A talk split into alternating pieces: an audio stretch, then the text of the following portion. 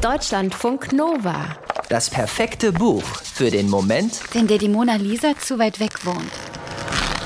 Er hatte noch nie eine Leinwand reißen hören. Jelma Wehrhoff starrt auf seine Faust. Sie hat eine Leinwand durchstoßen und diese Leinwand hängt jetzt wie ein Armreif um Wehrhoffs Handgelenk. Langsam beginnt die Farbe zu bröckeln. Viel Farbe. Erst zersplittert das Blau, dann das Rot, schließlich das Gelb. Farbe im Wert von 30 Millionen Euro? Könnte auch mehr sein. Verhoff traut sich nicht, sich zu bewegen, denn Verhoff sieht sich mit dem Ende seiner Karriere konfrontiert. Das gibt eine gute Schlagzeile. Museumsdirektor zerstört Gemälde im zweistelligen Millionenwert bei dem Versuch, es heimlich von Slowenien in die Niederlande zu transferieren. Anwesend waren dabei einer der erfahrensten Restauratoren des Landes sowie drei Männer mit bislang ungeklärter Identität. 2000 Euro in Bar konnten sichergestellt werden, außerdem Baumwollhandschuhe und ein Klappmesser.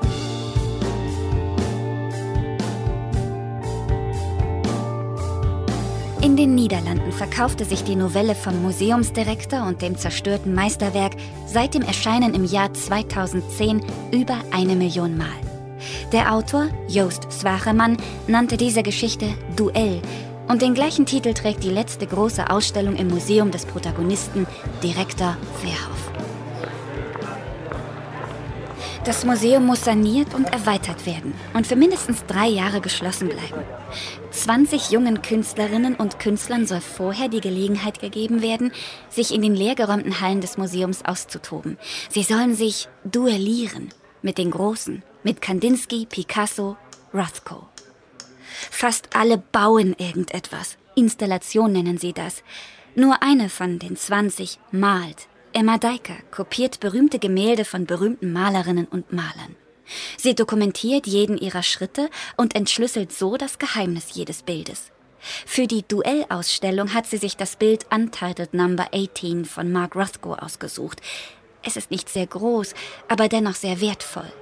Unter strengen Sicherheitsauflagen wird es für Emma aus dem Depot geholt. Mehr gibt es dazu eigentlich nicht zu sagen. Vernissage, Finissage, Ende.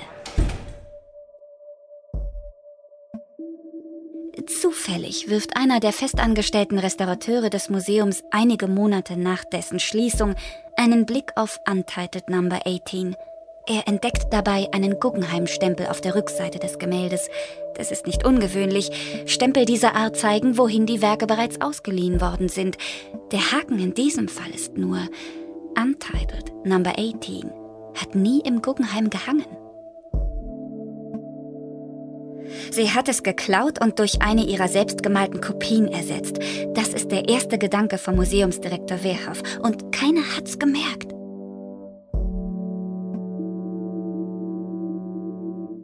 Natürlich stattet er ihr sofort einen Besuch ab. Vielleicht lässt sich das unauffällig regeln, hofft Wehrhoff. Das Kuriose ist, Emma Deiker streitet es nicht ab. Im Gegenteil, sie holt drei weitere Kopien von Untitled Number 18 hervor.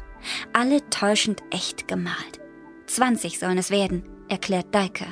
Für ihr Projekt. Das Original.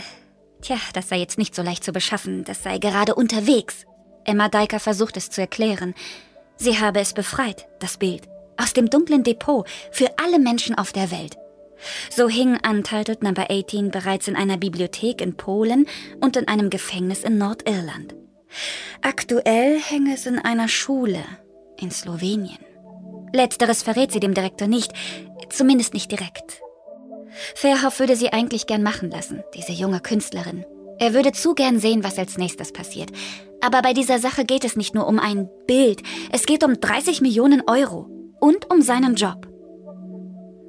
Als Verhoff beschließt, Untitled Number 18 eigenhändig zurückzuholen, ahnt er nicht, dass er längst Teil des Projekts geworden ist, dass er der Höhepunkt sein wird.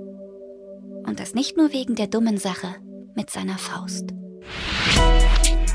Deutschlandfunk Nova